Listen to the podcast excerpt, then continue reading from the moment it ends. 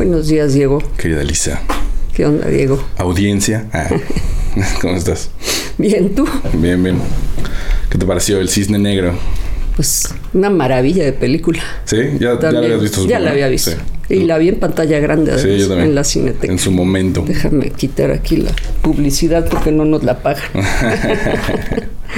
este, sí, está muy chida. Pero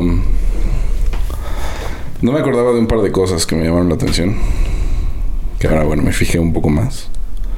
Eh, que son detalles, ¿no? Pero, o sea, los detonantes como de este, que es un ataque psicótico con Un brote, se brota. un brote psicótico.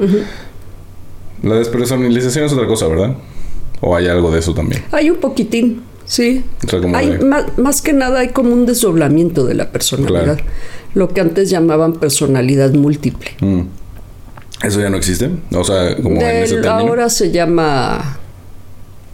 ¿Cómo te dije? llama? Eh, me dijiste personalidad múltiple. No, pero an- Antes. ese era el. Desdoblamiento. Un desdoblamiento. O sea, ok, ese es el término que se usa ahora. Sí, creo que creo que es el que trae ahora el manual. Mm. Ay, deja. Se supone que no tenía sonido. Eh, tu teléfono se desdobló. Ah, Sí, Dijo, ¿cómo no? se le fue la... No, y no quiere. Lo voy a tener que apagar. Mm. Este. Es como. Todo un estudio sobre. O sea, los detonantes que son entre la maestra, digo la maestra, la mamá, el coreógrafo o director, pues, y el símbolo de estatus, ¿no? Esa es la. Son varias cosas, mira. eh, lo que va apareciendo primero es el estrés, ¿no? La angustia de que tiene que representar este papel.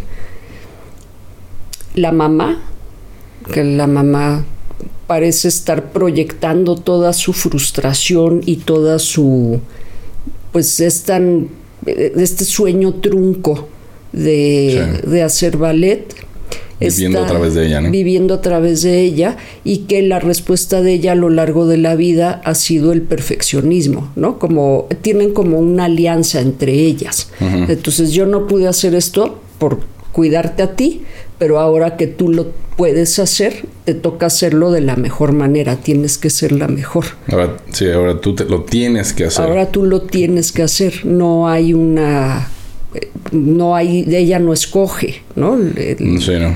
el- es muy poco el espacio que le quedó para escoger carrera. La carrera tiene que ser esa, porque la mamá seguramente desde que se paró en la primera vez la paró de puntitas. Claro, sí, desde niña. Desde niña, entonces siempre la ha tenido ahí. Eh, está luego el, el director, ¿no? El director del, del ballet, que también le, le está... Pero fíjate qué curioso, porque él no le está pidiendo perfección. Al contrario. Al contrario, él le está pidiendo pasión, que sea adulta y que, y que, que se le vea pasión de adulta, porque Sí. la madre la tiene muy infantilizada, ¿no? El cuarto es de terror. O sea, el cuarto es como de película de Coraline. Entre el cuarto y los, y los retratos. Sí, como- sí, sí. Eh, y claro, esta como infantilización es la que le causa tanto shock la vida adulta, ¿no? De- Sí. El sexo y las fiestas y sobre Bueno, la y que- interacción humana. Pues. Y que no tiene espacio ni siquiera para la autosatisfacción. Ah, esa escena me gustó mucho, Sí. ¿no? A mí esa es se me había olvidado. Como, ah, dale, esa es una de las que se me olvidó. Como que se empieza a masturbar y de repente voltea y está la mamá sí, dormida ahí. qué miedo, ¿no?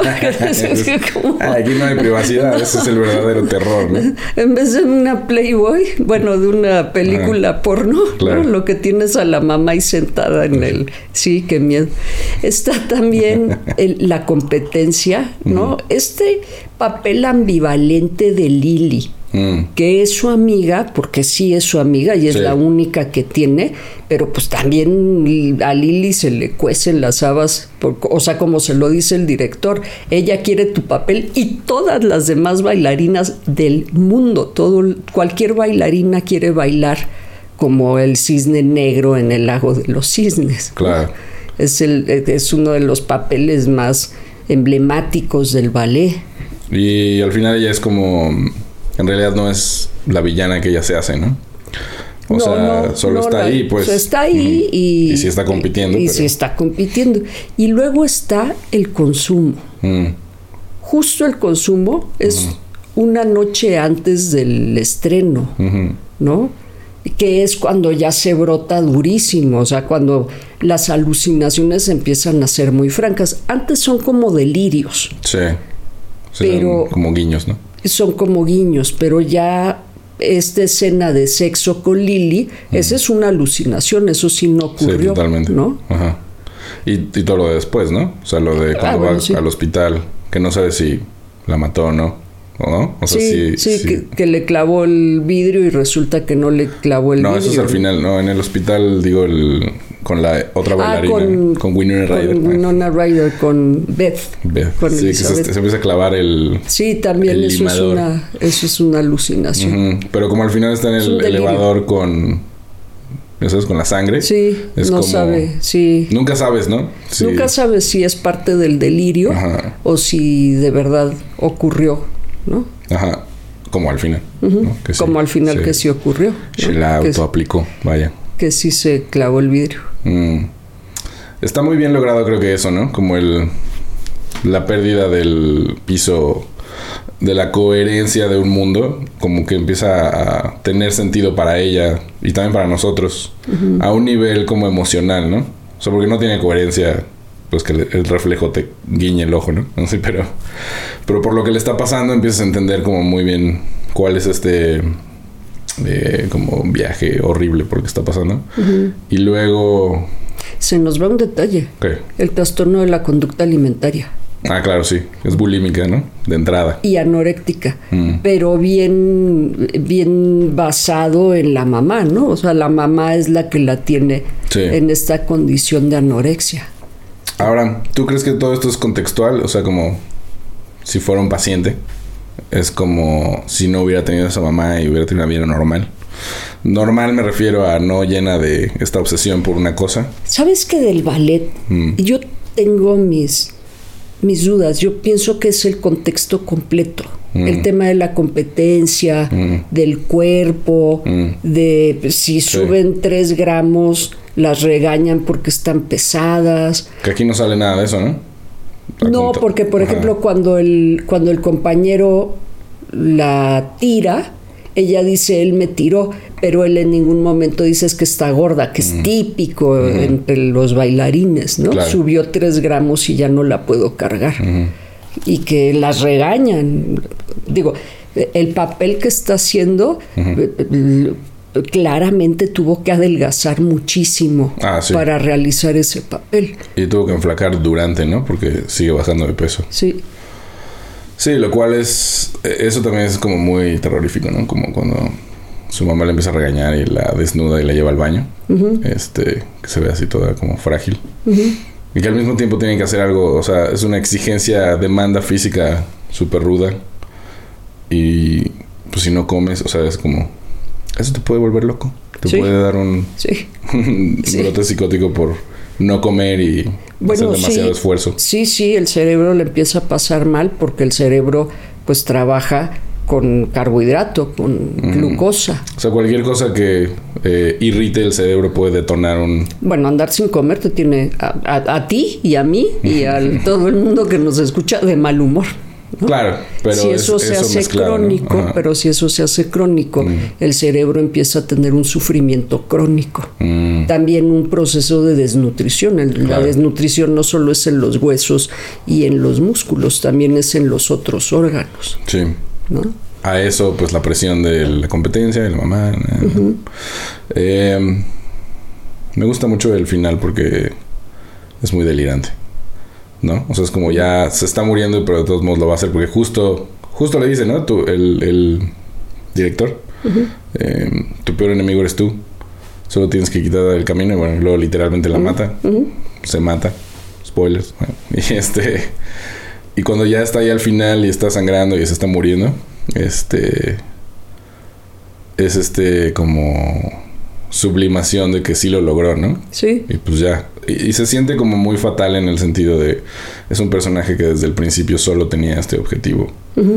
Y cada cosa que le sucede es para llegar ahí. Y ya una vez que llega ahí, pues ya no tiene nada que hacer, ¿no? O sea, que morirse sería perfecto. Sí, y que también es muy simbólico de la muerte. El, el cisne blanco es un personaje aniñado. El personaje adulto es el cisne princesa, negro. ¿no? La princesa es, es el personaje adulto. Y que es lo que el director quiere, que ella sea adulta para ser ese personaje. Es más, cuando la besa y ella lo muerde, dice como, ah, eso, eso es lo que quiero que te Sí. Y se lo dice en algún momento, ya no quiero que te disculpes, quiero que hagas algo que no sean disculpas. ¿no? Sí, que algo que nos sorprenda, ¿no? Sí, Algo que. Ah, se me sorprendió. Algo que este. Que no veamos venir, que porque es muy precisa, ¿no? Muy cuadrada. Sí, es muy rígida. Muy técnica. es muy técnica, es muy rígida, ¿no? Es, es muy de las formas, está muy controlada por la mamá.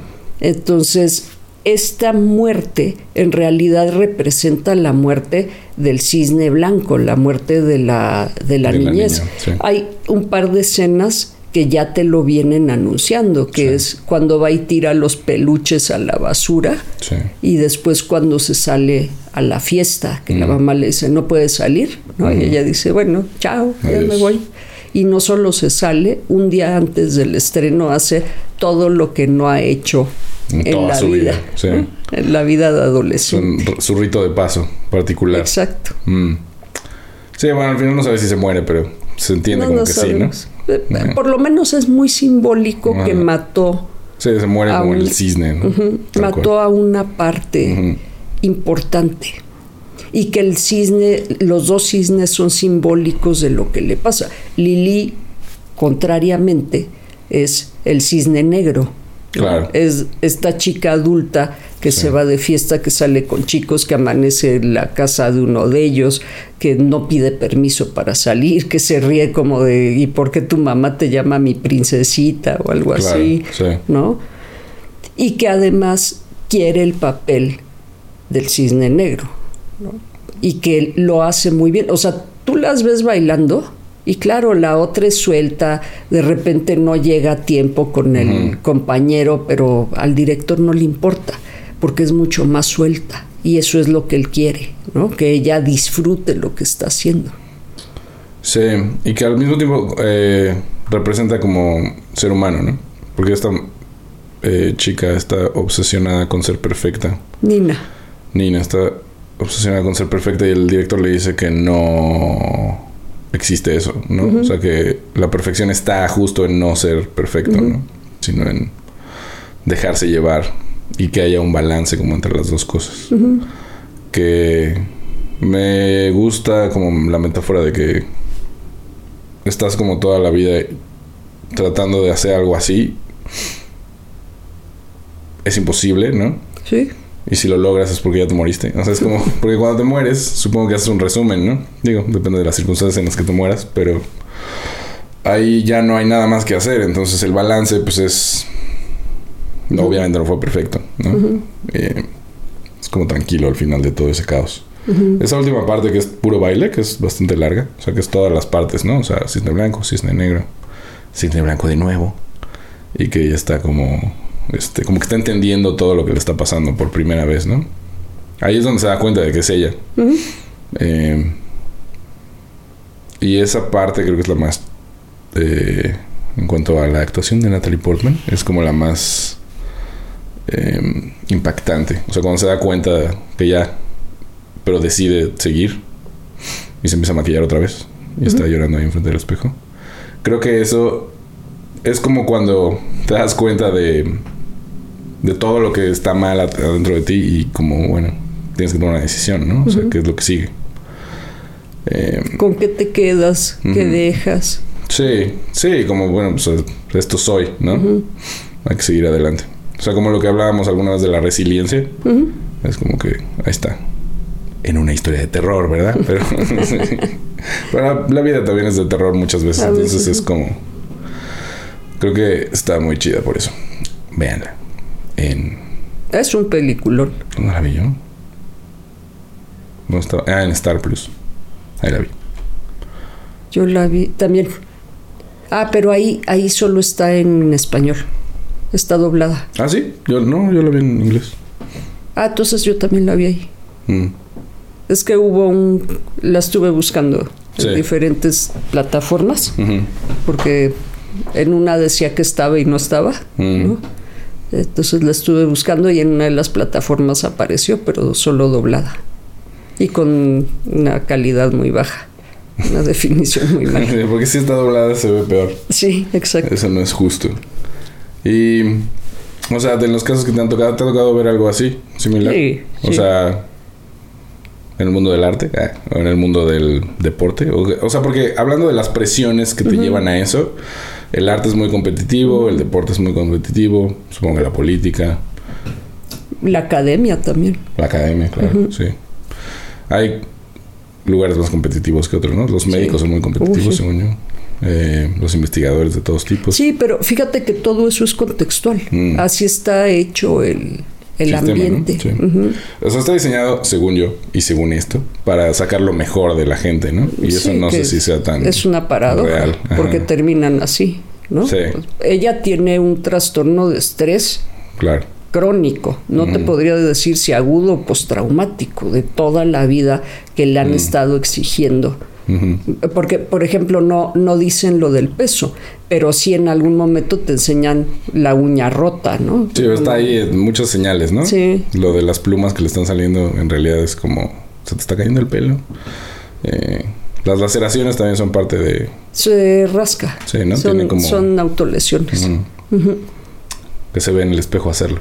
Eso Sí, lo que pasa es que ella no ve las petequias. Lo Mm. que ve es una piel como de cisne, Mm. como de ave, que está por empezar a echar plumas. Sí, que está como Que es- alucinando. Que es el delirio.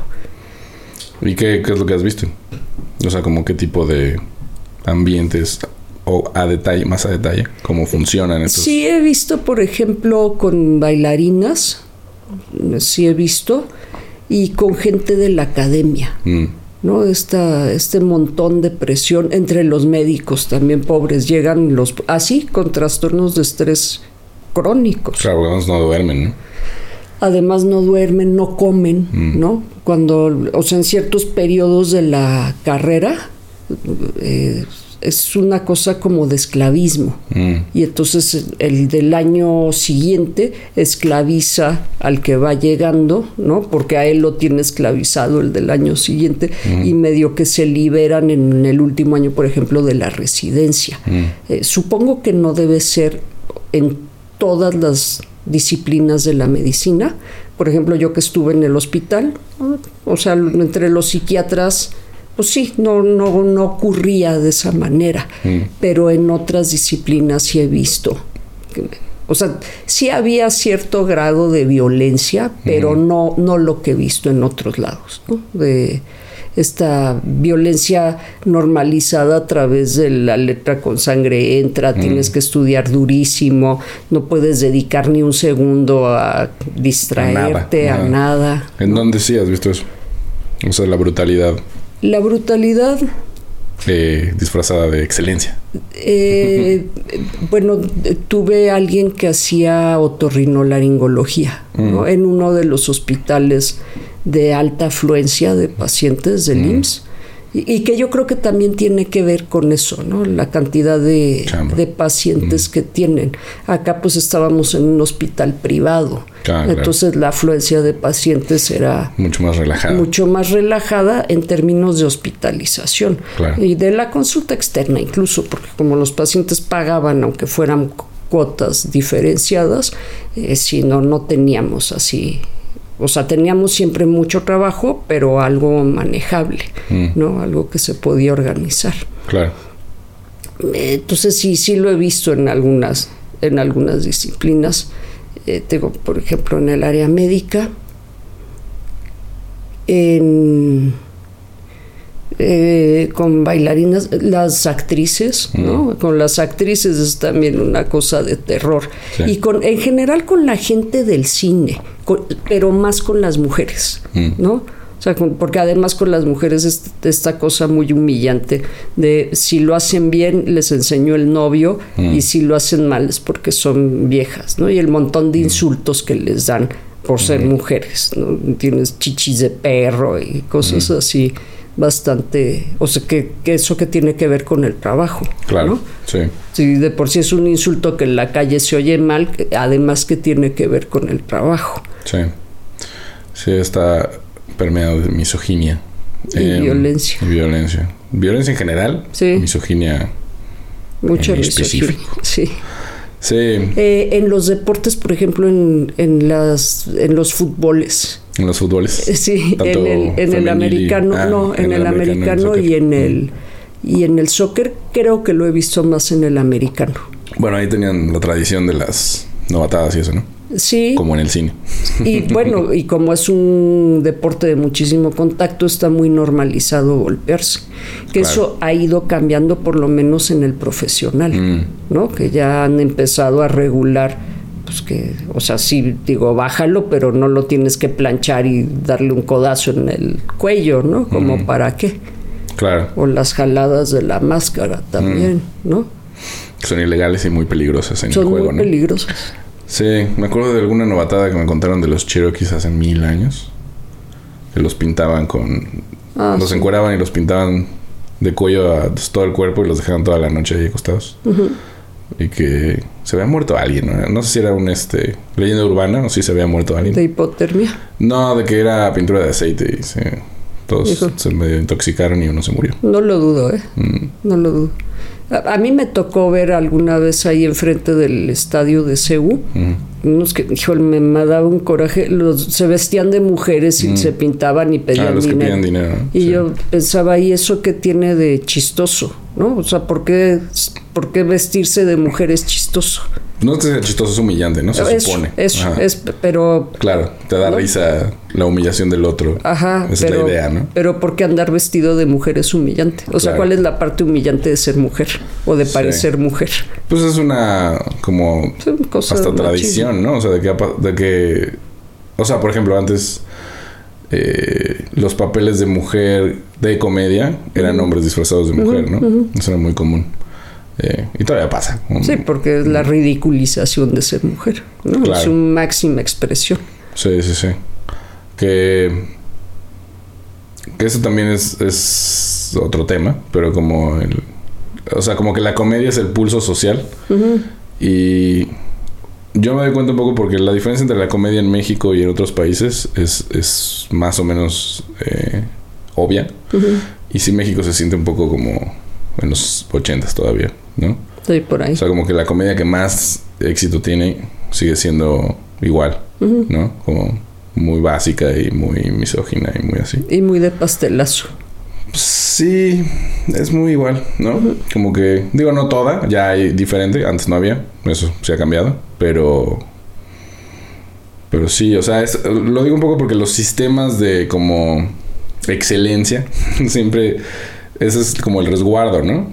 O sea, las eh, novatadas en el cine, por ejemplo, que me han tocado varias, porque he sido por primera vez varias cosas diferentes, este, han ido cambiando, o sea, se han ido vuelto más leves, o ya no hay, o son como más simbólicas.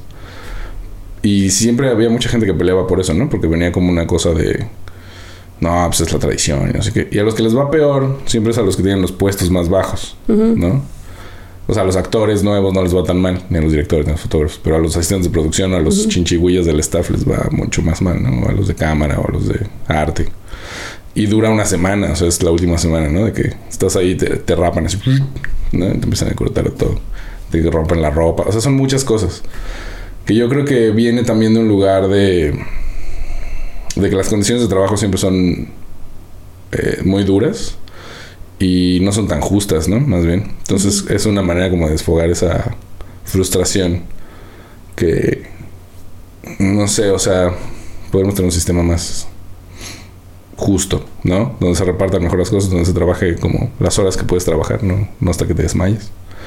Eh, pero un poco todo regresa a lo mismo, ¿no? O sea, esta presión por ser siempre el mejor o por estar como eh, poniéndote a ti contra los demás para que se destruyan y a ver cuál queda vivo, que es lo que hacen los grupos delictivos también. Este. No sé realmente qué tan efectivo sea, ¿no? O sea, porque todo el mundo dice que es muy efectivo. Porque claramente el que sobrevive es el más apto, ¿no? Eso es, ese es el discurso. ¿Ves? No lo sé, ¿no? No creo. No, no creo que maltratar a alguien. O sea, lo puede hacer, puede ser más resistente al maltrato, pero eso es otra cosa, ¿no? Sí, eso no es. pero eso no lo hace mejor trabajador, ¿no? Nada, para nada. Y luego pienso, si pasa en el mundo del arte que quieres gente que tenga sensibilidad, o en, por ejemplo en el área médica, ¿no? Que quieres que la gente tenga sensibilidad, como por qué los maltratas. Creo que no quieren que tengan sensibilidad. No, supongo que Creo que lo que quieren es que sean buenos esclavos. Y creo que para eso sirve, ¿no? O sea, si eres bueno Sí, siendo aguantas sumiso eso. y si vas a hacer todo lo que yo te diga sin cuestionarlo, va, te paso. Creo que es más eso, es una herramienta de control de ese tipo. Y no tiene nada que ver con excelencia, eso es como chorro, ¿no? Porque claro que tú, o sea, el poder, el poder tradicionalmente funciona así, ¿no? Si yo puedo como controlar muy bien a esas personas, pues sí me conviene tenerlas ahí, ¿no? Si los tengo ahí eh, bajo este yugo. Eh, la medicina me queda muy claro que no, este, la sensibilidad no es algo que les enseñen, o sea, porque no son muy sensibles, ¿no? Entre más especializados son, son menos sensibles, además, ¿no? O sea, los cirujanos, los cardiólogos, así como que no tienen un, un aire como de superioridad así hacia todo el mundo, pero sobre todo hacia ti, porque eres como Lego. se tienen que bajar para explicarte, ¿no? Sí. Y, y siempre pienso así como, no entiendo eso, o sea, si estás haciendo esto porque quieres ayudar a la gente, en teoría, ¿no? O sea, sino porque querías ser médico. ¿Por qué como que desprecias a la gente que quieres ayudar, no? O sea, como que, no, no. Pero pues no, la gente no hace las cosas por una sola razón, ¿no? Y esta persecución del poder y del estatus, pues es lo que hace que afloren estas, estos sistemas que hacen que la gente pierda la cabeza, ¿no? Sí, que yo pienso que sí legítimamente quieren ayudar, ¿no? Pero un poco lo que pasa acá con el cisne, o sea, llega Mm. un momento en que también ellos están gastados con Claro. burnout, ¿no? Con, Sí. con este síndrome de pues, de exceso de trabajo, de Sí. esclavización en muchas ocasiones, de exceso de trabajo, eh, de malas condiciones, lo que decías, no Eso duermen. ¿no? No duermen, no comen, ¿no? Cuando comen, comen en cinco minutos, cualquier porquería que se encuentran por ahí, ¿no? Algunos de ellos, entre lo poquito que ganan y lo, la poca oferta que tienen de comida sana alrededor de los hospitales, que es otra de las paradojas, ¿no? Tú Sí. vas al hospital y lo que hay son puestos de garnachas afuera. Claro, para la banda. Pues sí, tortas de tamal, ¿no? Gorditas. Mm. Sí, sí, sí, sí. Pues, entonces digamos, como que en un sistema que le falla a la gente, ¿eh? o sea, como en el sentido de el sistema económico y el país y todo, todo- toda esta como estructura en la que vivimos, no hay, no hay muchos resguardos, ¿no? O sea, no hay mucho como que te proteja ante estas cosas. O sea, la desesperación por comer, por un lado, la falta de trabajo, la falta de oportunidades, más sistemas opresivos como para la gente que sí es, entre comillas, excelente. O sea, como los que tienen que estudiar mucho y tienen que hacer muchos sacrificios. Eh, como que por donde sea que vayas, hay muchísima resistencia hacia tu salud mental, ¿no? O sea, como mucha oposición más bien. Como que tienes muchas cosas en tu contra, pues, en el sistema. En algunos, en algunos sistemas. ¿Tú crees que no en todos? No, yo creo que no en todos. ¿En cuáles está más suavecito? Mira, no, no sabría mucho decirte porque seguro es la consulta que no veo, ¿no? La gente que no llega a mí. Es la gente que no llega a la consulta. Mm. Pero, por ejemplo, la formación con nosotros, con los psicólogos, Mm. es bastante amorosa. Mm, ¿no? Es, es Bueno. un, es un gremio bastante amoroso. Tendría que ser, ¿no? si, Pues- usted- sin ustedes es como... Imagínate. Híjole. Sí, eh, hay competencia, porque claro que hay competencia, Claro. pero es una competencia, o sea, sí hay, hay instituciones donde la grilla sí es dura, Mm. pero más yo creo que por puestos administrativos, Mm, como que cada uno de nosotros, cada uno de los psicoterapeutas y de los psicólogos, somos como una pieza hecha a mano. Claro. ¿no? Entonces cada uno de nosotros tiene un área de experiencia y de, y de excelencia muy específica. O sea, hay mucha gente que hace lo que yo hago, cosas, por ejemplo, de intervención breve y de emergencia. Pero cuando yo salgo a la calle y trabajo con mis colegas, cada uno lo hace de una manera diferente, mm. ¿no? Entonces vas y aprendes de otro y dices, ah, mira qué padre la técnica que usa. o enseñas la que tú usas, o les dices, mira, yo lo hago de esta manera. Entonces, por ejemplo, yo te diría que en mi gremio, porque además el aprendizaje también es muy artesanal, o sea, no hay un solo libro que te enseñe exactamente cómo hacer una, una consulta, ¿no? O sea, el libro te dice, empieza por aquí, síguele por acá, es un cuestionario así, pero si de repente el paciente le preguntas eh, cómo se llamaba tu mamá y se tira a contarte todos los problemas que tenía con la mamá, pues no le vas a decir, oye, cállate para que me digas cómo se llamaba ahora tu papá, ¿no? Se vuelve irrelevante el, nombre del papá. Entonces, cuando eso ocurre, hay veces que sí tienes que parar y hay veces que lo puedes dejar, pero depende mucho del entrenamiento que tengas. Y el entrenamiento es muy artesanal. A los terapeutas, por lo menos a los sistémicos, nos entrenan en cámaras de GESEL. Hay un supervisor viendo qué estás haciendo y haciendo correcciones, sugerencias, preguntándote cómo te sientes, qué te pasa con la familia, ¿no? Y eso me, me pasó con intervención en crisis. La primera vez que yo salí con la brigada, yo no fui a dar una sesión, me senté con una super experta, o sea, yo ya sabía en la teoría cómo era, pero me acuerdo mucho que yo pensaba, esta es la teoría y así se hace. Mm. Y aunque sí, ella está haciendo lo que la teoría dice, no es lo mismo leerlo en el papel frío que ver cómo se aproxima, cómo contiene a la gente amorosamente, porque la teoría no dice hazlo amorosamente. Claro. ¿No? Eso es algo que aprendes de ir a verlo. Sí, supongo que con los porque con los cirujanos hacen lo mismo, ¿no? O sea, están en cirugía y los están viendo y les están diciendo todo esto, pero pues el paciente pero son protocolos y son protocolos estandarizados. ¿Cómo estandarizados? Sí, claro, no, pero eh, a lo que voy es después de eso, alguien tiene que hablar con los familiares del paciente, ¿no? Y ahí no los está observando nadie, en teoría, ¿no? O deberían. Eso lo están cambiando, ¿eh? Mm. Sí están tratando de que el área médica eh, sea más empática con lo están tratando de los médicos de urgencias tienen una energía muy como de coach de fútbol americano justo. A ver va a pasar esto y esto firma o no firma no sí sí está bien. O sea lo digo un poco porque yo funciono muy bien así vengo del mundo del cine entonces si todo es claro y directo está bien no no me no me hace sentir mal. Pero mientras estuve en urgencias pues la gente no es no es, no es común que sea así, ¿no? Menos cuando están ahí, pues con su papá muriéndose, ¿no? Y, entonces, el contraste que hay en, entre lo que tienen que hacer eh, manualmente, ¿no? O sea, como el, protocolo, pues, de, tratar de salvar la vida a alguien, cuando le van a decir lo que pasó, hay una... Se siente diferente, ¿no? Se siente que del lado de la cama están muy entrenados y del otro lado es como que porque vi cosas muy variables, ¿no? O sea, como... Sí hay gente sensible, obviamente. No hay tanta, pero en mi experiencia. Entonces, no he estado en cada hospital del país, ¿verdad? Pero este...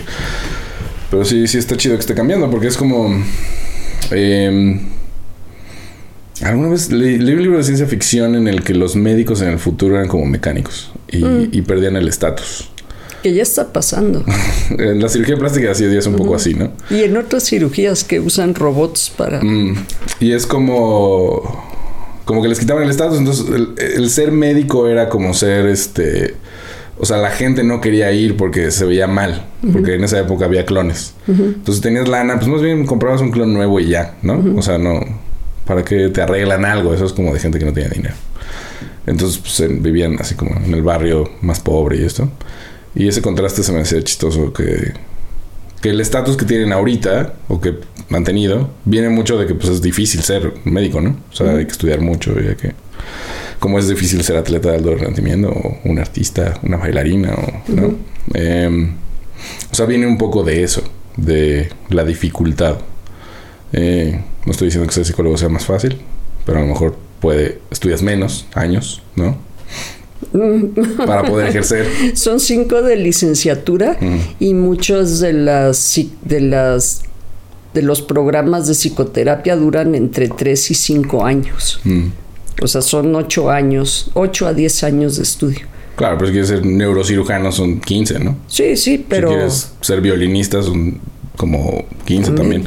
Entonces, sí, no estoy diciendo que esté leve, nomás digo, no, son pero 15. Lo, lo, que te digo es que, por ejemplo, para ser psiquiatra mm. es algo similar, ¿no? Son ah, cinco años de licenciatura, mm. un año de, de servicio social y tres años de psiquiatría. O sea, es un año más que psicología, que psicoterapia, pues. Ya, ok. Y, depende, porque te digo que hay programas. O sea, por ejemplo, el que yo estudié son tres años de, clase.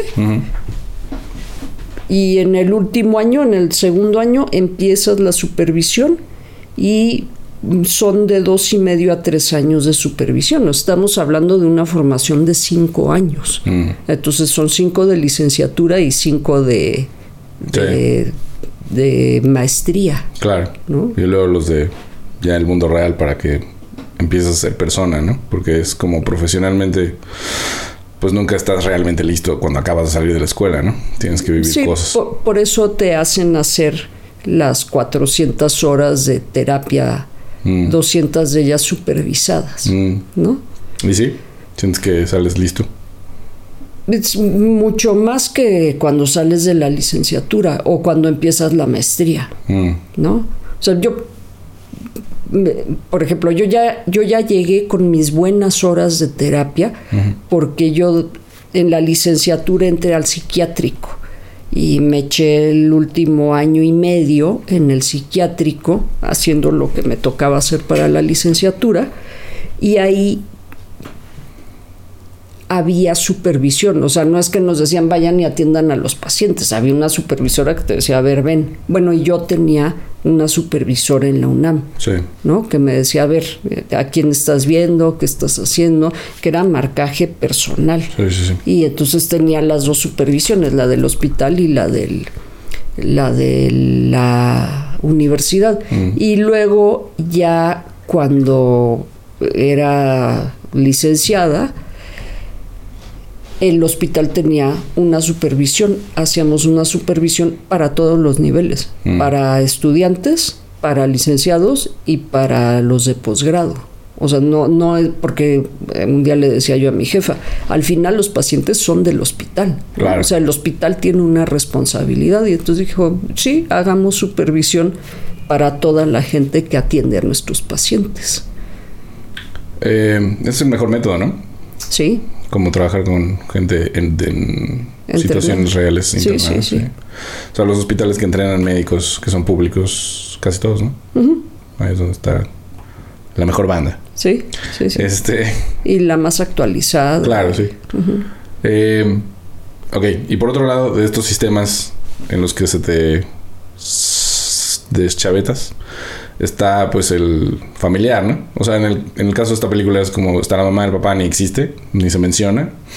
Y, y la mamá es la que tiene como esta obsesión que como que le hereda, ¿no? Eso también supongo que lo has visto, ¿no? Como papás que viven a través de sus hijos. Eh, eh, mencionaba también el tema de la conducta alimentaria, porque es muy un tema de familia. Sí, ¿verdad? Sí. Sí, sí, sí. La persona que más se mete con mi peso es mi mamá. Siempre. Y mi papá también, curiosamente. Dado que los dos, o sea, pero ninguno era un este ejemplo de, Sí, no, ninguno era así ni atlético ni comían bien, pero siempre me, o sea, mi cuerpo era su tema favorito de conversación que para mí era como qué aburridos son muchachos, ¿no? O sea, hay muchas más cosas de qué hablar. Pero creo que es, no sé si tenga que ver como con esta relación de que eh, tus hijos de pronto te representan, ¿no? Y si hay algo que no te gusta, es como, nada, ¿qué pasó, no? O sea, me estás haciendo ver mal. O sea, no sé si tenga que ver con eso. Sí, un poco. Sí hay algunos temas de proyección. Em, pero también hay muchos temas de control que acá es bien claro en la película, ¿no? Ella la controla de muchas maneras y una de las cosas que le controla es la alimentación. este fenómeno de autolesionarse es para quien se autolesiona es la vuelta al control. Mm. Entonces no puede controlar ni qué come, ni a dónde va, ni siquiera se puede masturbar en su recámara. Lo único que puede controlar es lesionarse o no lesionarse, ¿no? Ya sea como delirio cuando se arranca el pellejo hasta que, creo todos hemos tenido ese, esa pesadilla. Sí, sí, no, no, qué horror. que te jalas así hasta acá. Eh, entonces es un tema de autocontrol. Mira, esto tú no lo puedes controlar. O sea, este es mi cuerpo, ¿no? El mensaje es, este es mi cuerpo y hay cosas que tú no puedes controlar. Si yo lo lesiono, tú no lo puedes controlar. Y la mamá es tan invasiva que no la deja ni siquiera cerrar la puerta, ¿no? Sí. Ella tiene que ponerle el palito o algo para que la mamá no pueda entrar. O le quita el O le quita el picaporte a la de la. Casa, ¿no? Para que no pueda salir. que es así de guau. Eso me gusta porque lo ves como ahorita, eh, pero se siente. Pues si ella de niña le, hacía, le aplicaban eso, pues no sabía cómo salir, ¿no? O sea, ahora ya se la sabe porque es un adulto. Pero la mamá sigue tratándola como si tuviera ocho años, ¿no? O cinco. Mm. Y es como. O sea, esto es más común de la relación mamá-hijos o también es papá-hijos. Hay una participación de todos. Los que han escrito mucho de eso han sido los de la escuela de Milán, Mm. los temas de anorexia. Y un día acá te comentaba de Masterson, que era un psicoanalista de los 60 y lo que ellos dicen es que hay una participación de todos. Si tú vas viendo toda la sintomatología, ¿no? El trastorno de la conducta alimentaria, las autolesiones, esto que siempre es buenita, buenita, buenita, pero cuando algo la fastidia, Claro. ¡pum! ¿no? Explota como morder al Sí. director o a ella, a la madre medio ahorcarla para quitarle el, el picaporte. Al final tomarse, el- ella sabe que le están drogando, tomarse lo que le están dando, ¿no? O sea, hay una conducta que de repente se descontrola, se sale de, de completo control, ¿no? Como en una cosa de impulsividad, que es esta ida y vuelta, porque siempre es buena, buena, buena, o la Lili es la mala, mala, mala, mala, ¿no? Claro. que es borracha, eh, se va con fulanos que no conoce, o sea, todas estas características de alguien muy libertina, ¿no?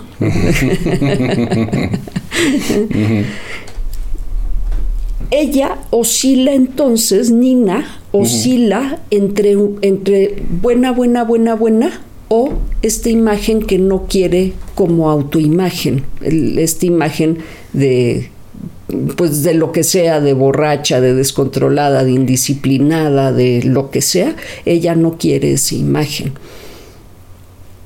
Y eso es lo que hace eh, el cuadro de trastorno límite, Mm. ¿no? Y una profunda depresión que sí tiene, por Sí, cierto, claro. ¿no? Está, o sea, como que no le entra la información, como que no aterriza bien, como que no sabe quién es, ¿no? Vive en esta habitación. O sea, tú entras a esa habitación, a mí me dicen, duermes aquí. De hecho, una vez me tocó dormir en un desastre en una habitación así, y a mí se me hacían, se me cruzaban los cables. Yo decía, podemos por lo menos voltear al peluche. No quiero que el peluche me esté viendo a medianoche. No. Se me cruzan los cables con eso. Y ella ahí vive, porque además claramente no ha entrado en las habitaciones de otras niñas porque no tiene amigas, porque la mamá la tiene fagocitada, la mamá se la ha comido. ¿Y qué tiene que haberle pasado a la mamá para hacer este tipo de Probablemente algo similar. Sí. No como- sabemos del papá, no sabemos si fue un abuso, ¿no? Y si fue un abuso, no sabemos por qué ella se relacionaba con hombres que eran abusivos, cuál era su contexto. O sea, estos, digo, no, no la podemos diagnosticar No, claro. porque no tenemos suficientes elementos. Parece un trastorno límite de la personalidad y es hereditario no en términos genéticos, Sí. sino eh, también es hereditario en términos genéticos. ¿eh? Mm. Hay algunas implicaciones del parietal O sea, que pueden, es que puede existir con lo biológico o sin lo biológico, ¿no? En Sí. condiciones muy extremas de violencia, de negligencia, la gente puede Cuando dices condiciones muy extremas, ¿qué es una condición muy extrema? Eh, pensemos en una familia muy caótica, ¿no? En la que todo está desordenado todo el tiempo. Pero ¿cómo medimos el muy? o sea, te lo pregunto porque Sí, sí. mi casa sentía yo que era muy caótica, ¿no? O no, de hecho al revés. Yo sentía que era una casa normal. Ajá, sí, Y sí. luego iba a una eso casa, pensamos todos. iba a una casa normal. Y decías, O sea, no normal, pero con un orden. ujú, Y yo decía, ah, ok, aquí hay muebles. ujú. este, ¿no? Las cosas están en su lugar. Hay horarios para las cosas. ¿Sabes? Eso, eso es muy caótico. O sea, Sí, lo otro. lo otro, sí. lo contrario es muy caótico, donde las cosas no tienen un sitio, no hay horarios, Claro. no hay reglas. Pero ahí, o sea, pregunto esto nada más para ser muy claro. Porque entre caótico y tranquilo es clara la diferencia. Pero luego de caótico Ordenado. a. Ok.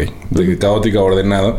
Luego de caótico a muy caótico, ¿cuál es la diferencia? ¿No? O sea, porque puede ser ligeramente caótico y entonces ya no es tan traumático. ¿O cómo, cómo medimos ese tipo de cosas? Sí, bu- bueno, a ver, hay, hay extremos. Teníamos una, una familia que veíamos eh, y la terapeuta, o sea, la mamá estaba muy orgullosa que la casa siempre estaba impecable, Mm. ¿no?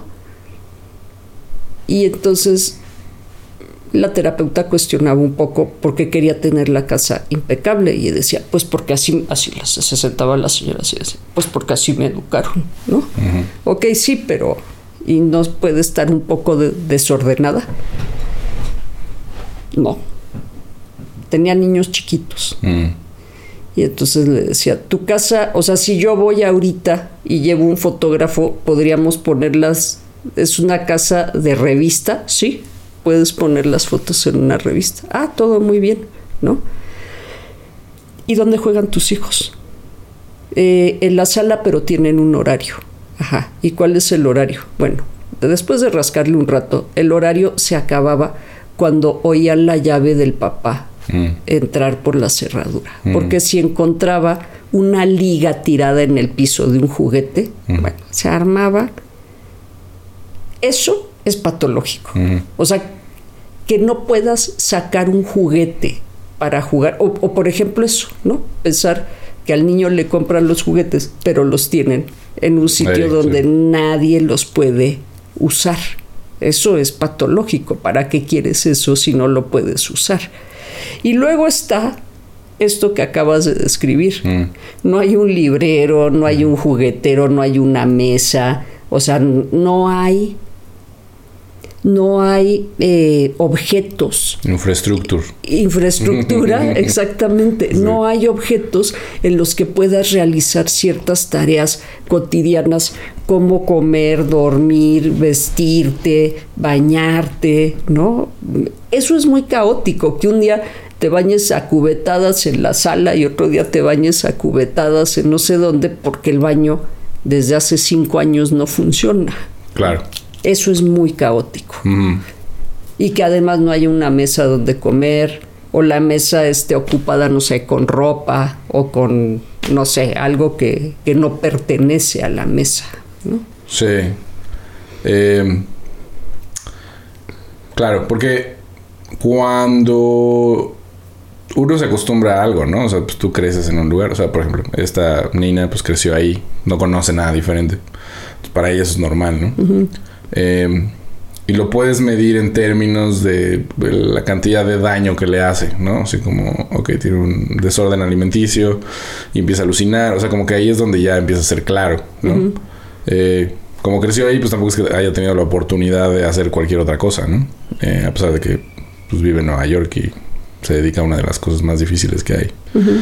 Que eso es como una buena este, contradicción. Pero um, el punto con eso era como cómo generamos sistemas eh, de crianza que sean más equilibrados, ¿no? Porque creo que finalmente es, sí, o sea, lo caótico o no caótico o muy extremo, incluso en el orden, pues es muy también subjetivo, ¿no? O sea, me imagino que si ese mismo caso que me dijiste de que cuando el papá llegaba y a ver, ¿no? Si sí hubiera un reglamento idéntico, pero que no fuera tan severa la consecuencia, sería un poco más equilibrado, ¿no? Es como si pueden jugar aquí hasta cierta hora, cuando llegue su papá, pues ya se van, ¿no? Lo cual es como, este, si, cuando, llega lo saluda, ¿no? ¿Cómo están? Así, ya váyanse, ¿no? Ya es hora de dormir, pase un rato con ellos y ya. Se puede volver algo como muy similar, porque no es tan diferente en cuanto a la, estructura, ¿no? Si es diferente la relación del criador con los Así es. criados, o sea, con los niños. Este. Con las criaturas. Las criaturas. es una cosa de control, entonces, ¿no? O sea, entre menos intentes controlarlo y más sea como contener y eh, entender, acompañar en el crecimiento. Exacto, que acompañar y que haya espacio para todos. ¿no? Sí, porque ah, vi algunos comentarios de, del video de los juegos, de los juguetes. Y entonces todo el mundo, no, no, no, los papás tienen que jugar con los niños, ¿no? No, pues no, no, necesariamente. O sea, está chido que jueguen con los niños, pero también está chido que no. O sea, tienen que haber ambos, ¿no? Eh, y también supongo que los niños tienen distintos este, temperamentos y uno tiene que como empujarlos hacia lo que de lo que carecen, ¿no? O sea, si no es muy social, pues hay que tratar de provocar que sea más social. Si es demasiado apegado a la madre, pues hay que empujarlo un poco a que aprenda a estar solo, ese tipo de cosas, ¿no? no sé. Em, qué interesante. Eh, pensaba en todo esto porque creo que es muy fácil, digo, porque no hay reglamento para ser papá, ¿no? No tienes que tener tu, sacar tu permiso, lo cual a lo mejor no sería tan mala idea, pero como, o sea, tomar un curso al menos, ¿no? Pensando en que, o sea, no sé, digo, creo que hay cosas muy generales que puedes enseñar, ¿no? Y que, y que sí, eh, me preguntabas, por ejemplo, ¿de dónde viene esto que la mamá sea así? Pues probablemente de que vivió en un ambiente así. O peor. O peor, ¿no? Un ambiente muy caótico y puede ser que con mucha violencia. Claro. O sea, un, un hogar. Te decía que Masterson, por ejemplo, hace esta caracterización y dice, en los adolescentes que yo estudié, había una madre muy dominante, mm. muy invasiva, muy eh, colonizadora y un padre como muy distante, mm. ¿no? Y entonces Masterson en los 60 dice, no podemos culpar a estas madres de esa manera, porque hay un padre que se sienta ahí y pasivamente mira lo que está pasando y no participa en decir, oye, oye, no espera, esto no está bien. Sí, no participar es igual que participar, ¿no? O sea, Sí, es como pues, hazles lo que, lo que tú consideres necesario. Como cuando te dicen que el que no te contesten también es una respuesta. Quizás es la respuesta más clara de todas. Sí, pues es, o sea, no participar es no responsabilizarse, por lo tanto es cualquier injusticia que pase frente a ti es como si te la estuvieras apoyando, está sucediendo igual, ¿no? Sí, y al mismo tiempo si no hay ninguna respuesta es como yo nunca nunca metí las manos para maltratar a mi hijo, ¿no? Sí. O sea, nunca, nunca lo maltraté. Claro, que en el caso, sí. Em, y lo que decías de tomar un curso, hay cursos. ¿Sí? ¿Quién los da? ¿Dónde? que nos saquen los teléfonos de aquí. A, veces los dan, bueno, los dan los psicólogos, los dan mis colegas. Eh, son cursos de, de crianza, escuela de padres le llamaron en alguna época. Hay, hay, pueden buscar. Privados, digamos. Sí, hay privados también. O sea, hay en Yo tengo una colega, no sé si en hospitales, mm. en las escuelas es donde ah, es más común y en algunos centros de psicología. Tengo una colega que, que, arma, ella y la gente con quien trabaja, arma programas de crianza, ¿no? Entonces. Wow. Pueden, pueden meterse a algún navegador y buscar una escuela de padres. O pedirle a la escuela donde tienen a sus hijos que les dé un curso de padres. Hay un video en, digo, no, no es una escuela de padres, pero hay un video en YouTube que se llama Criar es padre. Mm. Creo que así se llama. La presentación son unos payasos y el video es una animación hecha con gallinas y ahí muestran tres estilos diferentes de crianza. Un estilo como muy sobreprotector, un, un, estilo muy distante y un estilo muy, le llaman ellos democrático, eh, ni mucho de una cosa ni mucho de otra cosa, porque esa es la parte importante en la crianza, que tú acompañes a los hijos a, a resolver cosas que no se las resuelvas, pero que cuando necesiten la ayuda se las puedas dar. Esa es para Bowlby la definición de una crianza adecuada. Sí. También que sepas cuáles son las etapas de cada niño, ¿no? También. porque cambia algo que me di cuenta ya ahí, en la que, pues sí, hay niños de ciertas edades que no van a ser capaces de hacer ciertas cosas que les estás pidiendo. Y estás frustrado por eso cuando no, pues es imposible, ¿no? Que era un poco lo que decía yo en aquel, en aquel podcast, que a, a los niños los quienes dirigen los kinders esperan que los niños aprendan a leer y escribir, Ah, sí. ¿no? Y que, bueno, habrá quienes lo hagan, pero Sí. su, el, la- el nivel de madurez de muchos niños no es el adecuado para hacerlo. O sea, Sí, no sabes cuál contexto tienen también, ¿no? En su casa. Aparte pero, de lo... pero pueden tener un buen contexto, ¿no? Y aún así, o sea, tú puedes tener dos niños viviendo en la misma casa. Yo conozco el caso de uno que aprendió a leer, creo que a los cuatro años, y ni siquiera iba al kinder. Veía Plaza Sésamo y aprendió con Plaza Sésamo. Y el hermano que es como tres años mayor, que apenas iba al kinder, ¿no? Eh, no aprendía a leer porque su cerebro no estaba listo. El contexto era el mismo. Incluso puede ser que para el hermano mayor era más favorable, Sí, porque era el, primogénito. era el primogénito en toda esta familia de tradición. A lo mejor se les cayó y dijeron, bueno, al que sigue no se nos puede caer. sí, con más cuidado. Porque no, pues no sabe leer, no, ya sé. Sí, entiendo. O sea, sí, claro, traes un de paquete. Traes un, un paquete. sistema Así es. que pues todos son distintos. Sí, y que tiene rangos. O sea, tú puedes empezar a leer alrededor de los seis años, Mm, ¿no? Y, pero es un rango, no es algo escrito en piedra. Sí. Hay niños cuyo cerebro no madura para leer hasta los nueve años.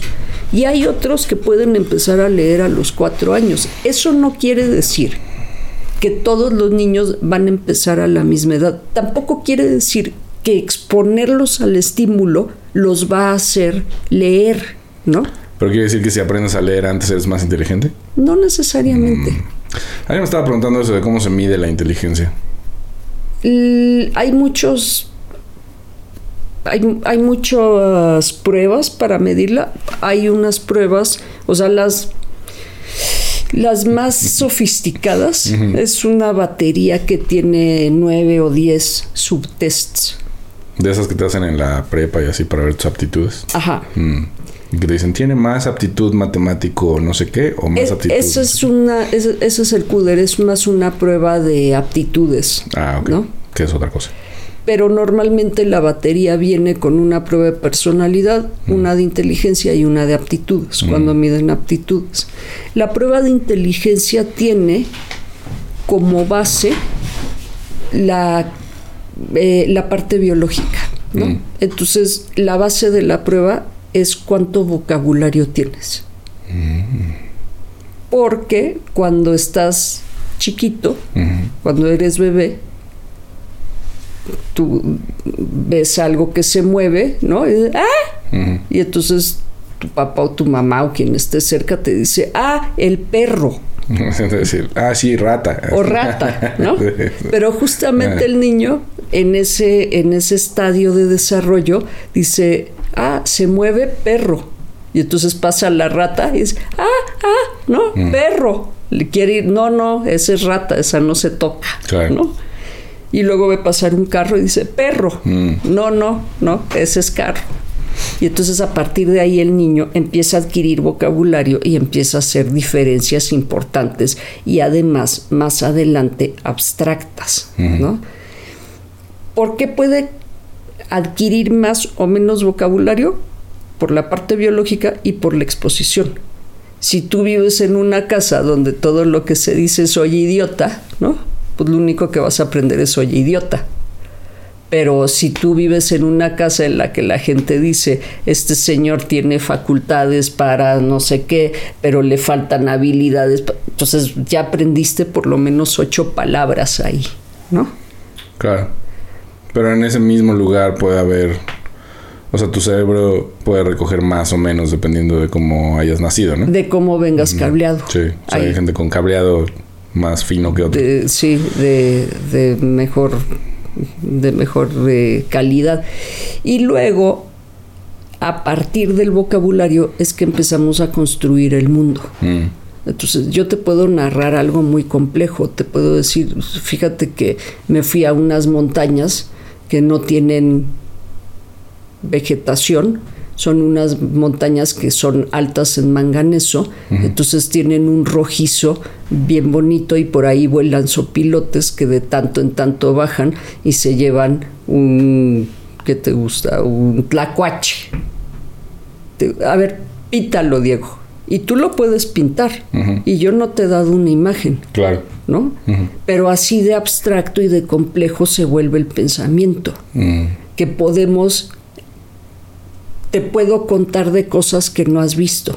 Claro. ¿No? Y, si después alguien te dice, oye, ¿cómo son las montañas en Irak? Tú puedes decir, son unas montañas que son como entre rojizas y rosadas y por las que vuelan. ¿Y cómo lo sabes si nunca has estado? Ah, me lo dijo Lisa. Claro, o cómo, cómo funciona tu imaginación leyendo un libro y estas cosas. Exacto, mm. ¿no? ¿Cómo te puedes imaginar todo esto? Y una descripción muy detallada te puede dar una... O sea, si te digo, por favor, Diego, ve y busca en mi casa mm, la cámara mm, Nikon que tengo en el closet que está en una maleta de color azul, ¿no? Hay cinco maletas, una de ellas es de color azul y es una cámara Nikon con una lente, no sé, 30, 380, tú seguro que regresas con lo que te pedí. Digo, siempre y cuando esté donde te dije. A menos de que no exista, pero sí. A menos de que no exista. no, aquí no hay nada. No, había nada. O te la robes en el camino. No, estaba. no estaba. Pero vaya, puedes ir y, buscarla. ¿No? Puedes ir y además encontrarla solo con la descripción verbal. Mm. Entonces vamos construyendo el mundo mm. a través de esas construcciones. Y vamos además, de acuerdo con el estadio de desarrollo y la exposición. Alguien que vive en una familia que todo el tiempo está estimulando al niño, pues aunque el niño no traiga un cableado muy fino, va a tener una exposición muy grande que por lo menos le va a abrir el apetito de la curiosidad, ¿no? Y que al exponerse al medio social lo va a meter en competencia. Entonces, ¿cómo se hacen las pruebas?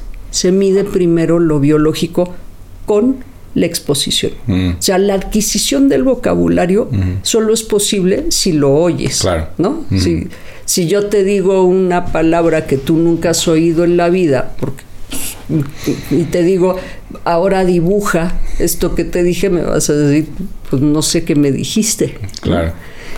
Entonces se va, la prueba de inteligencia, las más sofisticadas, se van haciendo a partir de estas construcciones de, conocimiento y tienen cosas muy abstractas, ¿no? Tienen cosas visuales, tienen cosas de aritmética. Esas son las más sofisticadas. ¿Qué pasa si tú no has ido a la escuela? Pues, cuando te pregunten mm, qué, son los acrónimos, ¿no? O, qué, qué, es un himno, pues no, no vas a saber porque no tienes el conocimiento estandarizado de la escuela. Entonces hay otras pruebas que son para gente no escolarizada. Mm. Las más sofisticadas son para gente escolarizada. que miden? Miden comprensión, bueno, capacidad verbal, comprensión, porque ahora ya tienes el vocabulario, pero entiendes mm. cuando te doy una instrucción, entiendes cuando te digo las montañas tal y tal y tal, entonces ahora es importante qué haces con ese vocabulario, con ese vocabulario. Mucho de comprensión mide tu adecuación social. ¿Qué haces si te encuentras una cartera tirada, por Mm. ejemplo? ¿no? Ya. Eh, si un amigo te rompe un juguete, ¿cómo procedes? O sea, ese tipo de cosas que son muy sociales, porque Sí. lo que decía yo en, en esa parte de- del juego, el niño no va a la escuela en la primera instancia a aprender a escribir y a leer. Lo que tiene que aprender es a socializar. Mm. No le puede romper los juguetes a los otros, tampoco le deben romper los suyos, no debe molestar a los otros, no se debe robar nada, ¿no? O sea, como las reglas básicas de socialización. Sí. Eso es lo primero que tienes que aprender ya que, ya que has- estás ad- adquiriendo vocabulario. Y ya después aritmética y geografía, historia, todo eso, pero eso es accesorio, porque no es... Vaya, saber geografía no te sirve para socializar con nadie. Con geógrafos. Bueno, o con gente que ha viajado mucho, pero, pero pueden hablar de otra cosa. Claro. Sí. eh, ¿Y hay herramientas para que crezca la inteligencia? Sí, O sea, se puede, digamos, si tu cableado no es tan fino, puedes mejorar el cableado. yo muchas veces prefiero trabajar con gente que no es tan inteligente, o sea, que tiene una inteligencia media. Mm. Porque la gente muy inteligente que a no, no se deja ayudar. No, a veces, bueno, a, a veces tiene algo de arrogancia, pero también a veces piensa que su inteligencia le resuelve todo. Y entonces Claro. no, se expone al conocimiento. ¿no? Mm, ya, ya, ya. O Son sea- sabelo todos, pues. Eso sábelo todos, pero sin abrir los libros Sí, exacto. o ir a la clase, ¿no? O sea, que en realidad son ignorantes con... eh, Con mucha capacidad. Ignorantes con mucha capacidad, pero también con, con una autoestima que trabaja en su contra, digamos. Ajá, ajá, con mucha soberbia. Eso, soberbia. Entonces yo en muchas ocasiones prefiero trabajar con gente que tiene una inteligencia media que le sirve para aprender. Tal vez no aprende tan rápido como el otro, pero si el otro no aprende nunca porque nunca se expone A lo al, mismo. al Ujú. conocimiento, entonces prefiero a alguien que se tarde un poquito, que su curva de aprendizaje no es tan alta, pero que eh, le echa ganitas. Eh, ok. Bueno, luego podemos hablar más de eso. Es un tema, supongo que muy amplio, ¿no? Sí, el de la inteligencia. Sí. Muy amplio. Sí, porque también creo que se utiliza mucho para controlar a la gente, ¿no? No, no, tú no te preocupes por eso. Eh, cuando todos tenemos... O sea, obviamente hay diferencias, pero siento que las diferencias, a menos de que tengas una condición muy extraordinaria, o sea, de que seas un genio o de que tengas un déficit muy fuerte, pues todos estamos más o menos cerca, ¿no? Eh, al menos podemos habitar el mismo... El mismo espacio. Ajá. y- Tenemos diferentes aptitudes. también, sí, hay gente que se lo facilita mucho a unos y a otros, y da lo mismo. Pero, pero sí, en el futuro. Esa será Ajá. motivo de otra conversación. Sí. Eh, regresando al, al cisne negro, eh, tengo que, por ejemplo, una cosa que no, no hacen patente todo el tiempo, sino como nada más en un momento de la película, es el trastorno de la conducta alimentaria. ¿no? Que, que sí podría corresponder a este cuadro límite de la personalidad, eh, junto con las autolesiones. Decía Masterson que mucho del cuadro es de depresión, esta depresión que él llama por abandono, Sí. y que las personas pueden oscilar entre esta aparente quietud y luego un acto de agresión bastante severo como morder al director De cero a mil. de cero a mil pero también la autolesión como no son capaces de expresar, por ejemplo, ira, porque no se les ha permitido, la mamá no la deja expresar Nada. ninguna Sí. molestia, Ujú. ¿no? El- al ma- ni siquiera le dice que no, solo le dice que es- no tiene tanta hambre y ya va a tirar el pastel, ¿no? Sí, ella también pasa de cero a mil. Sí, ella pasa de cero a mil, sí. Pero además fíjate la paradoja, que es lo que te decía que del trastorno de la conducta alimentaria. Claro. Está por estrenar y va y compra un pastel de ese tamaño, Sí. de verdad. Sí, sí, sí. O Es sea, como, le- yo sí te puedo decir cuándo. Ajá, es un tema de control. Entonces te doy un huevito y unas, unos espárragos, ¿no? Para que te vayas a entrenar como atleta de alto rendimiento, que es lo que es una bailarina. Pero si me da la gana, te comes el pastel entero. Claro. ¿no? Porque yo pienso, si a mí me dicen, lo voy a tirar, pues, tíralo, igual no me lo iba a comer. Es tu dinero, hermana. Exacto, además, ¿no? es tu dinero, hermana. Pero, pero, pues de todos modos no me lo voy a comer, ¿no? Claro. Entonces, haz con él lo que quieras, regálalo, tíralo. Sí, que viene de esta eh, relación de necesito complacerla en todo, ¿no? Porque si no, eh, soy una mala niña. Es una mala hija. Y entonces te digo, oscila de una cosa a la otra, que es mucho de la conducta border. Sí. Y luego, pues ya el, el, el, el brote psicótico, pues está a la vuelta de la esquina, ¿verdad? Literal. Sí, Donde se encuentra a sí misma por primera vez, que está muy chida esa escena. sí. Que no es univariado, es multifactorial. O sea, es el ambiente de la casa, ¿no? el ambiente en el trabajo, el consumo. Ahí el consumo se la jugó. Si bien ella ya veía que le guiñaban el ojo los retratos y eso, Sí.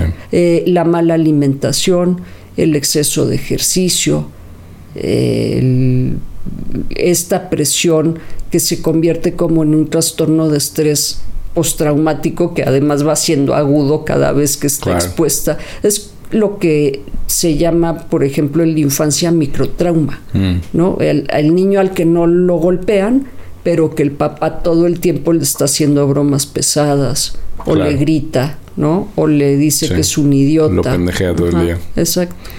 Y hace un microtrauma. O sea, no hay un incidente así claro y, contundente, pero hay incidentes chiquitos de eh, muy sutiles de, eh, de violencia, de hostigamiento, que terminan produciendo un trastorno de estrés postraumático. Sí. Las explosiones violentas siempre son este. eh, un síntoma claro, ¿no? De Es cualquier. muy contundente. sí. O sea, como que no. Es innegable, vaya. O sea, nunca está. Nunca es normal. O sea, estaba pensando en eso. En que luego hay gente muy ecuánime, muy tranquila que de pronto. Sí. De la nada. Wow, es ¿No? como. O sea, como en la interacción tú ni sabes qué pasó, ¿no? O sea, para ti estabas como normal. Una vez que me- mi jefe estaba lavando los platos. No me acuerdo qué le contesté, pero no le contesté como de malas ni nada, sino dije como algo así. Y me aventó el secador de los platos, o sea, el que era de plástico. Y me, o sea, me agaché y me pasó por encima, ¿no? Y me cayó jabón en el ojo. Y fue así como, ¿qué pedo? Pero más que el acto, fue la sorpresa, ¿no? Como de, pero qué, Ujú. De la ¿Qué nada. está pasando allá dentro de ti que pensaste, o sea, que te dejaste llegar hasta allá, ¿no?